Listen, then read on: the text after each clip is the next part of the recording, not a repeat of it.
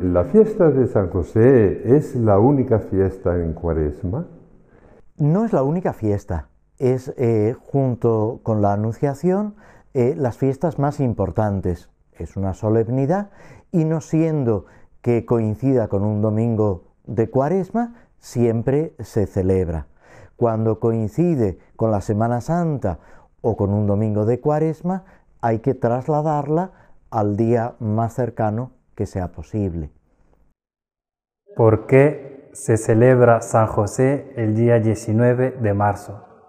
El desarrollo de la fiesta litúrgica de San José es relativamente tardío. Se puede decir que es eh, en la mm, eh, segunda parte de la Edad Media cuando se desarrolla como fiesta litúrgica.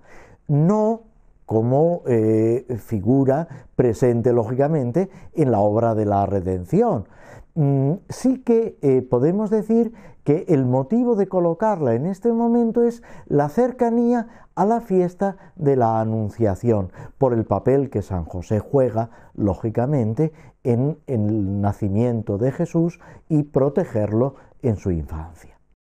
¿Qué repercusión tiene San José en la vida de la Iglesia? La figura de San José tiene una gran repercusión en la vida de la Iglesia y se puede decir que por eso eh, a partir del siglo 13, 14, 15, se ha desarrollado con tantísima fuerza la devoción a San José. Santa Teresa de Jesús dice que es el santo que más poder tiene ante Dios, precisamente por su vinculación a Jesucristo. San José es el hombre justo, el hombre del silencio, de la adoración, de la contemplación y de la colaboración desinteresada al plan de Dios. Es patrono de los padres de familia, de las vocaciones y es patrono de la iglesia, porque Él es el cabeza de la iglesia doméstica, de ese primer núcleo que es la Sagrada Familia.